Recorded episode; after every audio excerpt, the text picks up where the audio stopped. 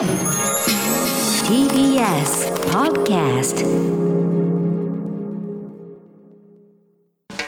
Let's change the world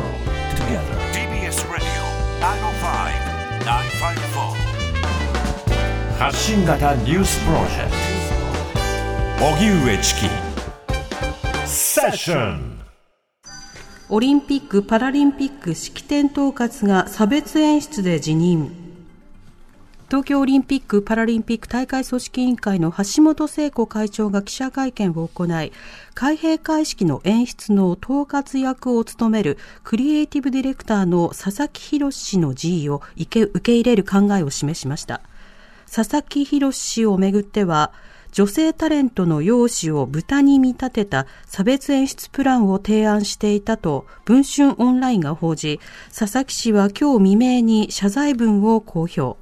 辞任の意向を示したことから、組織委員会は辞意を受け入れたということです。橋本会長は会見で意識改革に取り組んでいくとした上で、現在男性陣が大半を占める演出チームについては、女性のバランスを考え再編していくことを明らかにしつつ、また一から作り上げるのは非常に困難とも述べ、佐々木氏の下で作ったものをベースにしていく考えを示しました。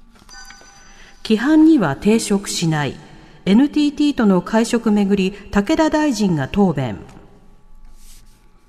武田総務大臣は今日の衆議院総務委員会で、今日発売の週刊文春が報じた NTT の澤田会長ら経済関係者との会食を認めました。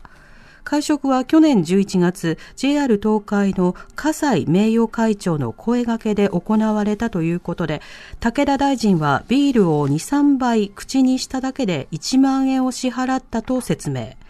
その上で武田大臣は関係業者からの接待を禁じた大臣規範について出席者から特定の要望、依頼を受けたことはなく、規範に抵触する会食ではなかったとしています。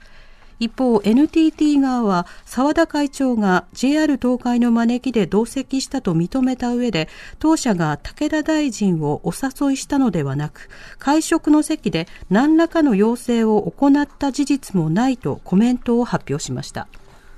それではまずですね、オリンピック・パラリンピック、はいこの式典の問題大会組織委員会会見を取材した TBS ラジオの澤田大記者に聞きます。澤田さん、こんにちは。こんにちは。よろしくお願いします。よろしくお願いします。お願いします。まず澤田さんは今日どちらを取材したんですか？はい、あのー橋本会長、組織委員会の橋本会長の会見だったんですけれども、はいあのー会見のそのありますよというメールがですね来たのが、うん今日の朝の2時頃、はい深夜ですね、あの2時はいちょ前ぐらいだったんですけど、すぐにエントリーをしたんですが、10分以内ぐらいにエントリーしたんですけども、あのー始まる1時間前になって、ですね、あのー中では入れませんと。うんリモートで参加してくださいというメールが来まして、はいあの実際の現場には行けませんでした。うん、なるほど。先着順なのかな？そうじゃないのかな？そこについてもですね書かれてなくて、ですねはい先着順なのか、締め切りのところで抽選になるのかとか、よく分からなかったんですが、まあ、ええとりあえず入れなかったということですね。なるほど。じゃあ遠隔での参加ということそうでね、になったんですすね。リモートで参加しました。はい。ではその橋本会長の会見があったということなので、その音声一部お聞きください。え記事の見出しを拝見し、私としてもショックを受けておりました。え発言は不適切であり、大変遺憾と考えていたところであります。えこのような出来事はあってはならないことだと思っております。佐々木氏からは、昨晩、電話と謝罪文で、えー、G が伝えられました。ご本人の G は固く、また組織委がジェンダー平等推進を重要施策として掲げている以上、G を受け入れることといたしました。はい。まずそもそも澤田さん、今回の会見どういったものだったんですか？あ会見ですか、はい会見自体はですね冒頭に、えー橋本会長が、まあ、今回の経緯、それからその辞めるに至ったという話をして、ええーその後にまに質疑があったということですね。なるほど。ではその質疑のやり取りはどうだったんでしょうか？はい、質疑については基本的にはその、えー今回の発言自体というよりも、はいえーその佐々木さんの前に演出を担当していた振付師の美希子さんが辞めるに至った経緯についてはい質問が集中したとうんいうことですね。はい。それはあの具体的にはどういったものだったんですか？あの要するに、えーまあ、記事を見ていただくと分かるんですけれども、はい。まあ、佐々木さんとやっていたんだけれども、まあ、途中から疎遠というか、情報があまり来なくなったりとか、うん。もろもろがあって、えー結果的にその、えー、美紀子さんがあの辞意を示したとええ。いうことについてと。いうことですね。その辞意、えー辞辞意を示されたのは事実なのかっていう、えー質問が出て、それに対して、えー武藤事務総長の方から、まあ、それは事実だと。ただし、その中身については、まあ、うんご本人のこともあるので、ご本人から説明される方がいいんじゃないかということで、具体的には、まあ、避けたということですね。なるほど。そしてもう一つ、佐々木宏氏のその差別発言の問題については、橋本会長はこれは真正面からあってはならないことだというふうに繰り返してましたね。まあ、そうですね。そのことについてはもう繰り返していたということですね。はい。会見、澤田さん、リモートということですけれども、はい。質問はできたんですか？あ質問できました、うん。で、えーと、これ自体をいつ知ったのかっていうのがちょっと気になったんですね、はい。あの発言自体があの LINE 上であったというのは去年の3月です、うん。で佐々木さんが、えー演出の統括になったのは去年の12月ということで、まあ、はいタイムラグがありますよね、でその間に知っていたとしたら、まあ、組織委員会としてもかなり問題だとうんいうふうに思いましたので、それについて聞きました。うんうんでただ、それについては、まあ、ぐ具体的な LINE のやり取りについては、昨日知ったと武藤、えー総長、事務総長は言ってまして、えあのまあ、それとしては、えーじ要するに組織委員会としては把握してなかったという趣旨の、えーとえー回答をしていたということですね。なるほど。まあ、気づいていなかったという回答だったんですね。では、あの、この組織委員会の今後の対応などはどうなっていくんでしょうか？はい、あの先ほどもあった通りですね、今、かなり、えー演出チームが男性に偏っているとはいいうことなので、えーそこに、えージェンダーバランスを考えて、まあ、女性を多く、えー採用していくとうんうんいうこと、それからただ、えーあと4ヶ月に、えー開催が迫ってますので、それについては、えー佐々木さんが進めていた演出の方法を踏出する踏襲する形でやっていくとうんいうことですね。なるほど。まあ、あのこれ下手すれば怖いのはそのオリンピックと例えば豚、ピッグを掛け合わせたキャラクターを作る云々って、うん。下手すれば他のテレビでもやりそうなぐらいのノリが日本にはあったりするじゃないですか。うんはなのでそうしたようなもの全体のいろんな見直しというのも考えざるを得ないような気はしますけれどもね。うんそうですね、うんさて続いてなんですけれども、こちらも文春が報じたもので、武田総務大臣、NTT の会長と会食していたことを認めたということですけれども、あの澤田さん、これ、今日国会でもずいぶん追及があったみたいですね。そうですね、今日あの総務委員会、衆議院の総務委員会とですね参議院の予算委員会、それぞれで、まあ、武田大臣に対して、まあ、追及があったということですね。はい、はいではその音声一部紹介したいと思います。まずは立憲民主党のえ山花陸夫議員と武田総務大臣とのやり取りです。ちょっと確認をさせていただきたいことがございますが、えー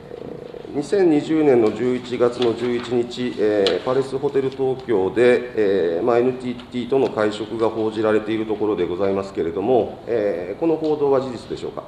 委員長武田総務大臣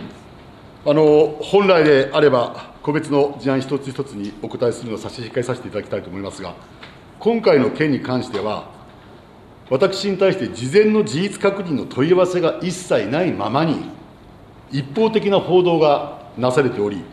私としても大きな驚きを覚えるとともに、本件の事実関係を明らかにしなければならないという思いを強く持つに至りました。その上でお答えをさせていただきますけれども、11月11日に JR 東海の葛西名誉会長との会食に同席したことは事実であります。ご指摘の会合は、JR 東海の葛西名誉会長からのお声がけがあり、短時間顔を出すということで出席をしたもの、当日まで葛西名誉会長と私以外の出席者は存じ上げておりませんでした。当日は別の予定もあったことから中断する前提でお酒飲みをいただき、食事は私は注文いたしておりません。1時間に満たない滞在であったことから、ビール2、3杯程度いただいた、退席したと記憶しており、費用として1万円をお支払いをしております。出席者から特定の許認可等に関する要望、依頼を受けたことはなく、当時の状況を総合的に勘案すると、大臣規範に抵触する会食ではなかった、このように考えております。はい。というわけで、えー、立憲民主党山花育夫議員と武田総務大臣とのやり取りをお聞きいただきました。佐田さん、これ、あの、武田総務大臣はそもそも、あの、これまで会食したことについては、まあ、徹底して答えないという立場だったんですけれども、そうですね、疑念を持たれるような会食はしていないという言い方をずっと繰り返してきましたね、はい、でそれを聞いてたわれわれとしては、あ会食してるんだなというのは分かっていたわけですけれども、うん、今回、ようやく認めたという格好ですよね、うん、ただ、あれ自体は会食ではないというニュアンスの発言をしてますよね、ビール2杯だったので会食ではないというふうに聞こえるような、まあ、答弁でしたよね、はい、そして1時間で滞在したので、会食に含まれないのではないというような、まあ、ちょっと分からないんですけれども、まあ、その後のやり取りの中でも、じゃあ、その JR 葛西名誉会長に呼ばれたのはまあ事実だとして、実際にその場にはあの NTT の方がいたわけで、はい、あの政策的なやり取りをしましたかということについて、まあ、繰り返し聞かれたんですけれども、葛西さんと主に喋ってましたということを繰り返していたんだけれども、うん、その NTT の方と政治の話はしてませんっていうことを真正面からはちょっと言わないというのが続きましたね。そうですね、うん、うん、なるほど。他のやり取りをめぐってこの点澤田さん、注目はいかがですか、はいあまあ、やり取りということよりも、まあ、野党側が、えー、問題視しているのは、はい、これ、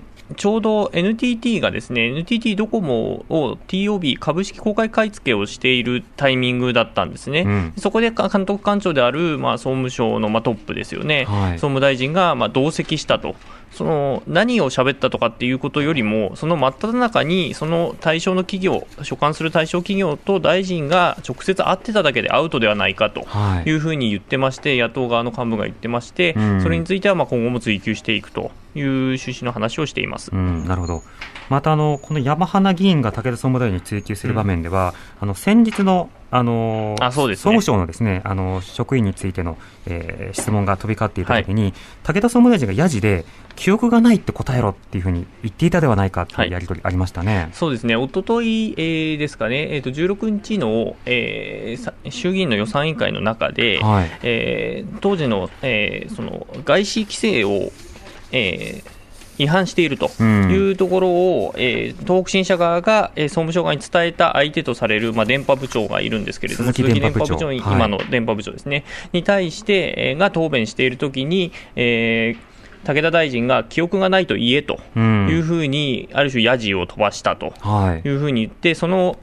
やじの後に、その電波部長が記憶にございませんというのを非常に力強く答えているというところがありまして、でそれについても、えー、聞かれたんですけれども、えー武田大臣は、えー、その言葉が私の方から口に出たかもしれませんというふうには言ってましたが、まあ、答弁を指図するような、えー、意図はございませんと